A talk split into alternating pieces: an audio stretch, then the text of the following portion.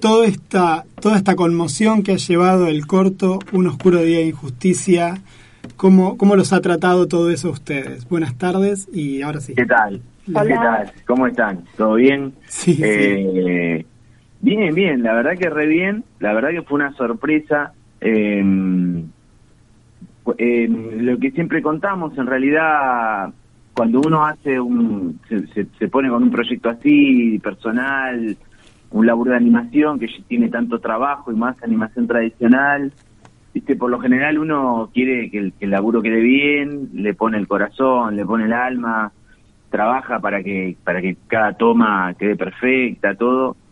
Eh, pero no lo hace pensando en, en, un reconocimiento, en un premio, simplemente lo hace por, por, porque uno es un artista, porque justamente eso, que quiere que, el, corto quede bien, que el trabajo quede bien. Eh, así que imagínate que fue una sorpresa todo esto. Eh, los premios, la prenominación para, para, para los Oscars, eh, y nada, felices, súper felices. Eh, otra cosa no te puedo decir. ¿Cómo se les ocurre? Vamos a contarle un poquito a la audiencia de qué va el corto, si quieren por favor contarlo ustedes mucho mejor. ¿Y cómo se les ocurre la idea? Yo lo único, cuenten ustedes y después les voy a comentar una historieta que, que salió hace un par de años acá en Argentina que un poco habla de lo mismo y que está bueno si se si tomaron referencia en eso o no, pero adelante ustedes y cuéntenos cómo se les ocurre la idea para el corto. Bueno, la idea surgió en realidad del padre de Julio, es escritor y había escrito un, relato sobre el último día de Rodolfo Walsh para la revista La Mirada Cautiva, que es la, revista del Museo del Cine. Y cuando salió el concurso del Inca, eh, mostró el relato y nos pareció que, que estaba buenísima la idea. Todos admiramos a, Walsh, así que agarramos ese relato que era bastante, digamos, em, concreto con lo que pasó y le dimos toda una poesía que te permite la animación para contar el último día de Rodolfo Wolf, contar nuestro, digamos, nuestro punto de vista, si se quiere, em, en sus angustias y, lo que pasó para, para contar la historia. Claro, en realidad, a ver, eh, uno con la animación tiene posibilidades que con el con el vivo no tiene, ¿no? Eh, jugar con imágenes, eh, no, no, la animación te permite no tener un límite creativo, digamos. entonces, lo que se buscó con la animación es darle justamente un vuelo, ¿no? a ese relato que contaba justamente, como decía Daniela, el último día en la vida de Rodolfo. Eh, la historieta yo la, la, he visto en alguna comiquería, no la leí, te soy sincero, yo soy historietista, además. Sí. Eh, y no no no, no, la leíste. No, no, la leí. Me encantaría leerla porque me, me, me gusta el tema, imagínate, pero no, no, no. Es una biografía de alguna manera en historieta de Rodolfo Walsh. Se llama así, Rodolfo Walsh en historieta y es de Maten al Mensajero. De los sí, Por eso cuando cuando escuché la temática del corto, rápidamente me, me acordé de, de, esa referencia, lo cual, bueno, también habla del espíritu de época, ¿no? A veces eh, hay como una cosa que, que, circula en el imaginario colectivo y, y, se va plasmando de distintas maneras. En este, en este corto que, que ustedes realizaron, recién decían que lo hicieron con animación tradicional, es decir, a la vieja usanza de dibujo por dibujo. ¿Cuán, escuchábamos que en, otro programa, en otra entrevista que les habían hecho, dos mil y pico de, de, dibujos. ¿Es así tan, tan minucioso el trabajo? Es animación tradicional, como vos decís, en papel, porque ahora ya en general se está trabajando en digital, pero nosotros teníamos ganas de, de, replicar esa cosa de, de, la tinta, de la tinta china, de la, de la tinta de la máquina de escribir, entonces laburar en papel justamente con, con tinta china y pincel nos daba esta posibilidad. Entonces se hizo bien, bien a la, a la, a la vieja escuela. Eh, pues son más dibujos, son aproximadamente... 12.500. Sí, 12.500 dibujos. 12.000, mira, me quedé con el 2.500 y me olvidé, me olvidé la decena. Sí. Pequeño detalle. Eh, se hace un trabajo, este, un trabajo importante de, primero se hace el, story, ¿no? Donde se plantea la, la situación en cuadros, eh, y una vez que tenés el story, se hacen unos layouts, que son como un planteo del encuadre bien cómo va a quedar animado. Y después se hace las puntas de animación, los intermedios, todo en lápiz, y después con pincel y tinta china se entinta cada dibujo. O sea, es un laburo. sí, en el medio hay que hacer animatic, que son como un... Se escanea ese story y se lo ponen tiempos narrativos para ver cuánto va a durar cada toma. Claro, claro. Porque imagínate que hacer una toma que dure cinco segundos y después usamos dos, eh, es tirar un montón de dibujos. Entonces hay que respetar mucho los tiempos de, de esos animatics que hicimos, que hicimos como, no sé, 15, 20 versiones. Sí, sí. Para ir ajustando hasta, hasta llegar al, al corte final. O sea que para hacer esos 10 minutos más o menos que dura, estuvieron trabajando cuánto tiempo, cuántas personas, ¿Cuánto? Qué, Mira, desde que arrancamos con la pre y todo el proceso de animación y postproducción, estuvimos un año y medio. Un año y medio en la cual, a ver, Daniela, vos si, me, me ayudás a recordar cuánta gente estuvo involucrada. Eh, no, no somos muchos, en realidad. Están sobreexplotados. que, eran como 20 personas em, entre lo que fue animación y lo que fue la música, organización, o sea, es como que eh, parece mucho, pero en realidad son muy pocos. Son pocos, sí. Eran tres músicos, eh, sonidista, después, eh, bueno, ayudarnos también a, organizar todo, porque esto como era con el Inca había que presentar papelerío y bueno, el equipo de trabajo, no sé si eran 17 no me acuerdo ahora, tengo que agarrar la, lista de créditos y contar a todo, pero más o menos por ahí. Bueno, pero es, es, un número de gente interesante o se les hacía poco para, para tal tarea? Porque, a, ver, yo me reconozco un ignorante a la enésima potencia de todo lo que tiene que ver con animación, entonces me pueden decir 17 y me parece mucho, y capaz que para ustedes fue, por Dios, faltaban 14 manos más. Eh, entonces, ¿es poco, es mucho? ¿Es, es, lo, ¿Es lo tradicional con, con lo que trabajan ustedes? Eso, eso, de, eso es relativo de acuerdo al, al estilo de, y al tipo de trabajo que haga. En el caso este, en, nuestro caso, en el caso del corto, que era muy, muy artesanal, en ese caso nos hubiera venido bien tener un equipo más de gente. Un equipo por ahí con un animador más, con eh, uno o dos asistentes más, eh, reforzar el equipo. Eso hubiera venido bien.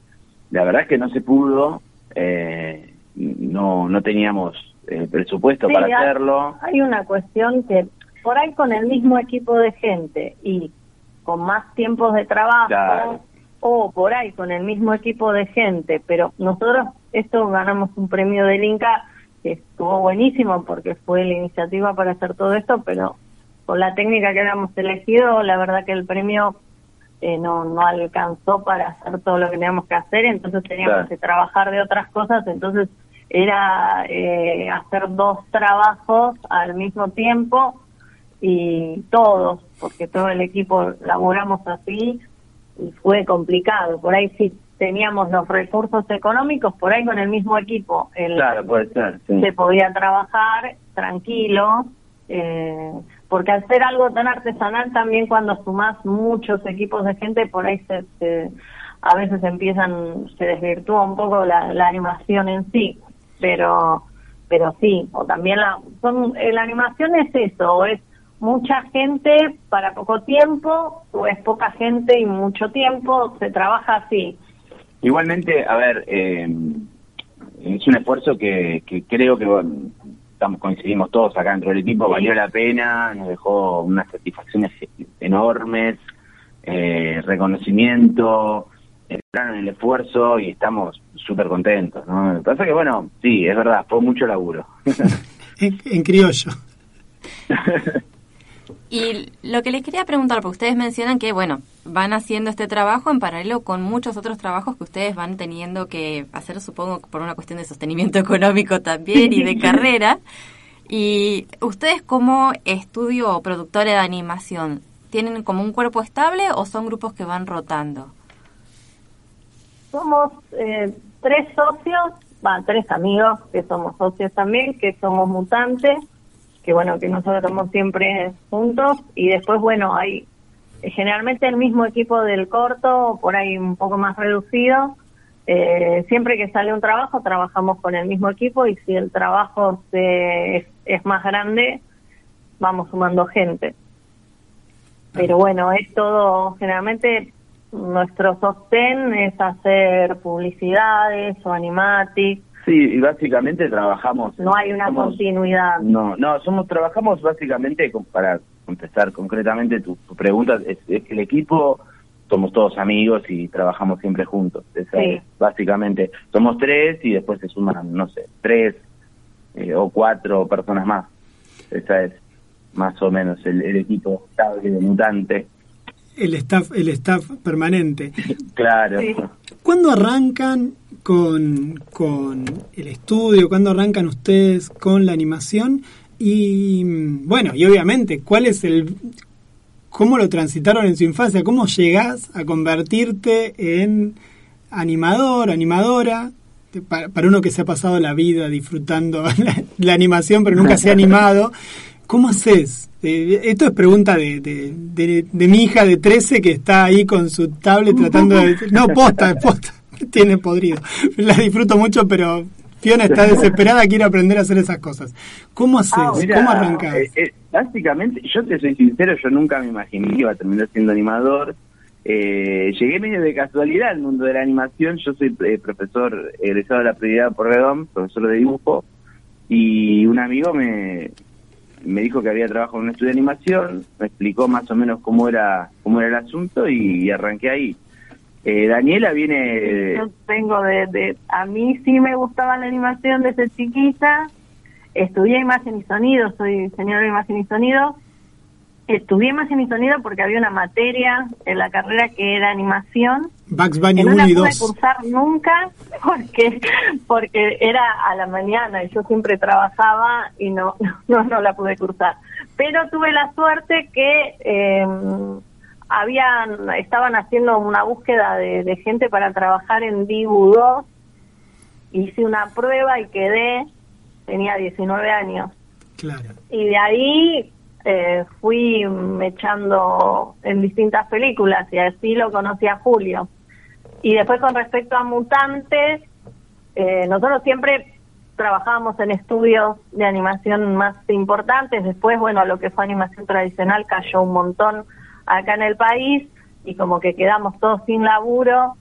Y nosotros hicimos un documental sobre historietas que se llama Imaginadores en el 2008 y después de ese documental fue el inicio de decir bueno vamos a, a tratar de, de laburar por nuestra cuenta y, y ahí nació Mutante.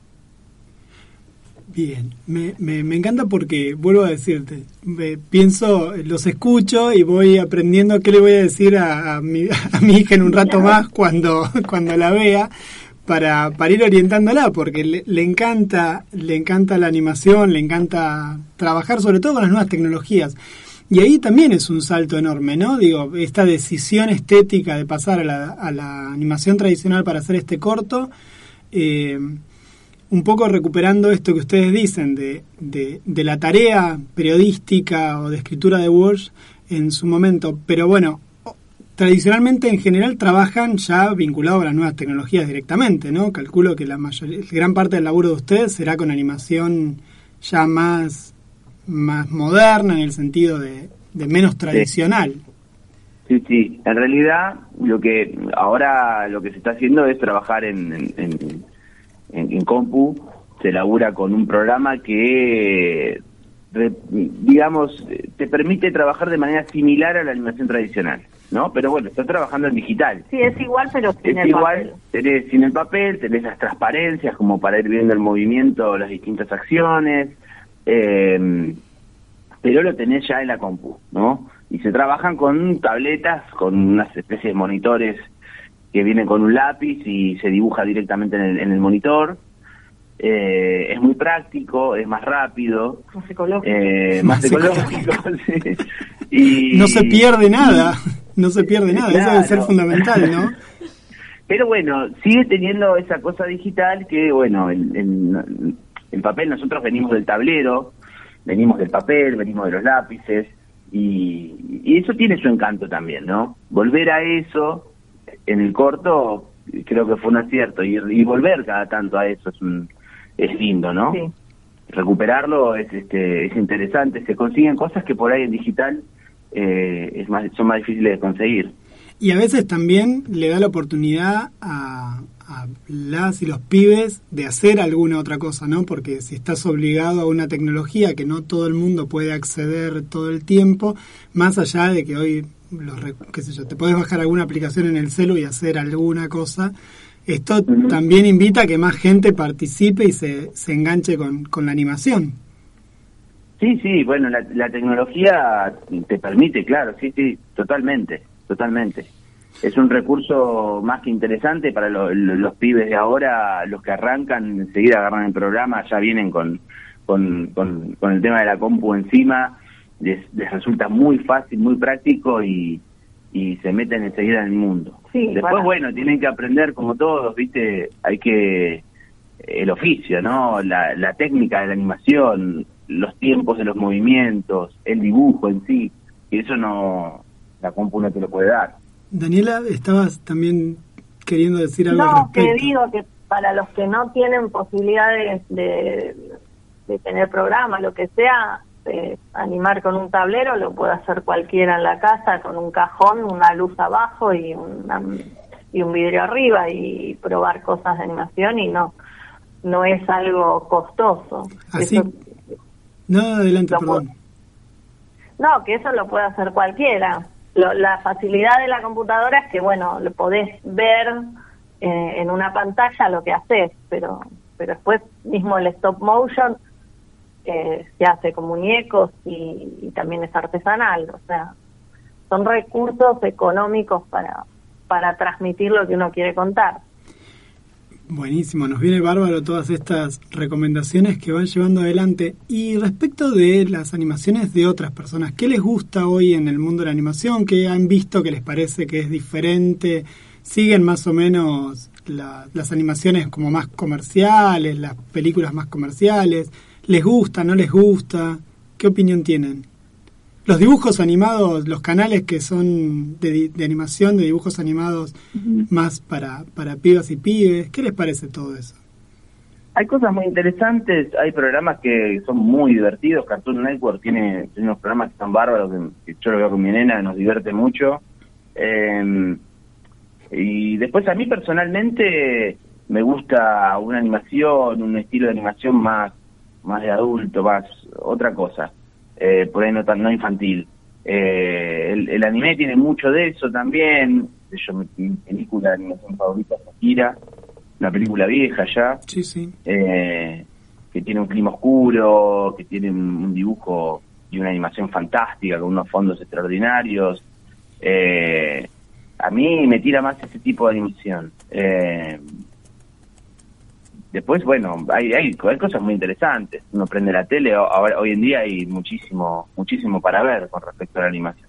A mí personalmente me gusta eso, la animación más, eh, más seria, digamos, si, si se quiere. Sí, sí, a mí me pasa lo mismo. O sea, creo que en eso tenemos unos gustos similares eh, a nivel que nos gusta, pero sí es cierto que ahora eh, lo que pasa con los canales de animación es que usan la animación como un recurso para contar y por ahí eh, lo artístico se pierde un poco. Está buenísimo lo que, o sea, por ahí a nivel guion, la, te reís eh, y nada, está, está bueno lo que quieren contar, pero bueno, se pierde un poco lo artístico. Eh, que eso se, se, se, puede ver más en el anime o, en otras cosas. Claro, o en animaciones más experimentales, o en otro tipo de, animación que por ahí no son, claro, que no son no son populares y, únicamente uno los puede ver en, en festivales, por ejemplo. Bueno, buenísima. Nos viene bárbaro todo lo que nos van contando porque también permite mirar distinto algunas cosas. ¿Dónde, ¿Qué nos recomienda? Perdón, Bárbara, querías decir algo. No, yo les iba a preguntar porque eh, nosotros no alcanzamos a ver más que eh, trailer del corto de ustedes, porque justo cuando lo proyectaron por la televisión pública no lo pudimos enganchar, y vimos que ya había estado girando por un montón de festivales desde hace ya casi dos años atrás. ¿Tienen pensado presentarlo en algún nuevo festival para que lo podamos tratar de ver en algún momento? ¿O tenemos que chorearlo por algún lado, hablando mal y pronto? Digo, el otro día en otra entrevista decía hay que, hay, que, torrentearlo, dijo. No, lo dijo él, lo dijo Julio en otra... Se ve que lo comentó él, eh, lo digo. ¿Está torrenteable? Una pregunta... No, ¿cómo podemos hacer para verlo? Claro. Bueno, les vamos a contar una primicia que en realidad nos avisaron ayer eh, pero está bueno de paso usar este, este medio para que se difunda y así toda la gente lo puede disfrutar. El 24 de marzo, por el Día de la Memoria, bueno, se va a proyectar en un cine de acá, en el cine 25 de mayo, presencial. Eh, ahora lo vamos a subir en, en las redes para que se puedan anotar para ir, que es gratis.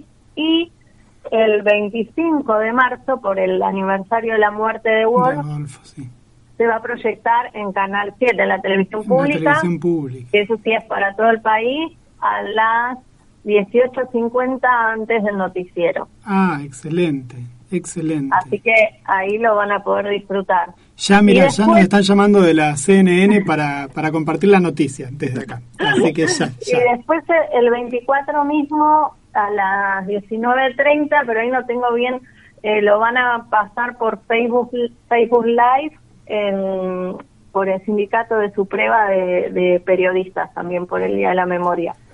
Bueno. Eh, después vamos a subir todo a las redes de, de Un Oscuro Día para, para que, nada, se enteren bien. Pero surgió todo estos días y todavía no pudimos subir nada. Claro, sí, aparte todo se va como acelerando, se va acercando el 24 y todo va, va increyendo. Bueno, muchísimas gracias. acá tenemos un Ghost Rider atrás, que es el tercer compañero nuestro que está confinado por COVID en la casa, que es Pablo oh. Pérez. Ah, anda bien, impecable, él eh, está perfecto, pero bueno, ha decidido, eh, no le queda otra que quedarse. Y nos pregunta que... Eh, ¿Cuál va a ser el próximo proyecto que tienen pensado eh, llevar adelante? Y acá nos comenta que también acá entre Leo hay un animatre, que es el, un ciclo de animación, y ver si hay posibilidades de poder traerlo. Por eso después lo, se los comentaremos aparte. Pero bueno, dale, dale, full. Dale. Eh, ¿Cuál es el próximo proyecto? es, difícil, ¿no? Porque después de de un proyecto así ambicioso, grande, como fue el, lo de Rodolfo, que, fue un trabajo importante, eh, hay, hay que ver bien con qué se arranca. Tiramos varias ideas, todavía no definimos bien eh, una de ellas. Tenemos ganas de seguir con este camino de hacer cosas más este, plásticas, artísticas, eso seguro, eh, probar otras técnicas. Eh, pero bueno, estamos ahí viendo y poniendo arriba de la mesa, viste, todas las posibilidades y viendo cuál es la mejor para, para desarrollar esto. Sí, esto a nivel cortometraje. Después tenemos, bueno, queríamos hacer una serie de, cortos también artísticos con, con esta temática, eh, pero bueno, eso es más difícil de realizar porque un corto de última lo podemos bancar a esfuerzo, a pulmón, como se hacen las cosas acá eh, de a poquito lo vamos haciendo, pero ya decir, uy, quiero hacer una serie sobre eh, los desaparecidos es más complejo, o también tenemos en, puerta un largometraje que habíamos empezado a, cranear con Carlos Melia, el historietista que sí, sí. no sé si lo conocen. Sí, sí, claro eh, Pero bueno, eso también está muy verde porque hacer un largometraje implica un montón de cosas. Sí, sí. Eso es para chicos. Y ahora, más allá del contexto de la pandemia que hizo que todo quedara como en stand-by, ¿no? Pero ¿ha mejorado algo la cuestión de los recursos estatales a las producciones culturales? Fa, Mira, eh, eh, pueden contestar, pueden no contestar. no se, se activaron algunas cosas. Eh, hubo algunos, eh, por ahí en artes visuales o en, en, otras ramas, eh, se activaron y, no sé, este año se, se volvió a hacer el Salón Nacional de Artes Visuales, hubo algunas cositas que, que fueron saliendo, em, pero bueno, lo, lo que es este cine no, cine, cine. Todavía está un poco frenado. Está frenado. Bueno, yo voy a hacer una pregunta que tiene que ver con la historieta, porque vos decías, Julio, que, eras, que sos historietista. Eh, ¿Qué te gusta a vos de la historieta en general? ¿no? ¿Qué lees, si es que lees? Bueno, les pregunto a los dos, ¿qué consumen culturalmente en general? ¿Qué les gusta ver? ¿Qué les gusta escuchar? ¿Qué, le, qué recomendarían a la audiencia eh, para leer, para escuchar, para mirar en estos, en estos tiempos? Es interesante tu pregunta. Sí, sí, soy una eh, Con, respecto, a la historieta, hay mucho. Acá en Argentina hay muchísimos historietistas con un talento tremendo. Eh, nosotros, este, no sé, acá salen historietistas, historietistas de, debajo de la tierra, ¿viste? Como que... Sí, sí, eh, son como los jugadores de fútbol. Hay muchísimos y con mucho talento, con muchas condiciones, excelentes guionistas y hay una tradición de historieta argentina muy importante. Desde, no sé, te puedo recomendar los clásicos como El Eternauta, Mortzinder, eh, no sé, toda, toda la escuela tradicional y clásica hasta lo actual, que hay historietistas tremendamente talentosos como Juancito Sáez Valiente, como Salvador Sanz, eh, Gustavo Sala, hay, hay, hay gente con, con un talento tremendo dentro, dentro de lo que es historieta argentina, yo siempre trato de, estar al tanto, de ir comprándome, dentro de las posibilidades de ir este, eh, conociendo el material que va saliendo. Y, eh, y después, bueno, personalmente también a mí me gusta la historieta de terror clásica, soy fanático, me gusta mucho la historieta de terror, me gusta Richard Corben, me gusta Bernie Brighton, eh, Ah, más acá, digamos, no de los más, más de acá, más de los 70, 80, no tanto de los 60, me 50. clásico a mí, sí, sí, sí. Eh, sí. Incluso si, si ven mi laburo, tiene una influencia, va por ese lado. Ahora está haciendo una historia. Ahora, ahora estoy haciendo en este momento una historieta de terror. Aprovecha, aprovecha la primicia, dale. sí, sí, acá Daniela me hizo guion y, y recién estamos arrancando igual, pero es muy interesante, está, está bueno, tiene que ver con la pandemia y cómo eh, cómo meter la pandemia como en una historia de terror, este, la verdad que muy ingenioso. Y, bueno, nada, a mí personalmente la historieta este, me gusta muchísimo. Podemos hablar horas de historieta.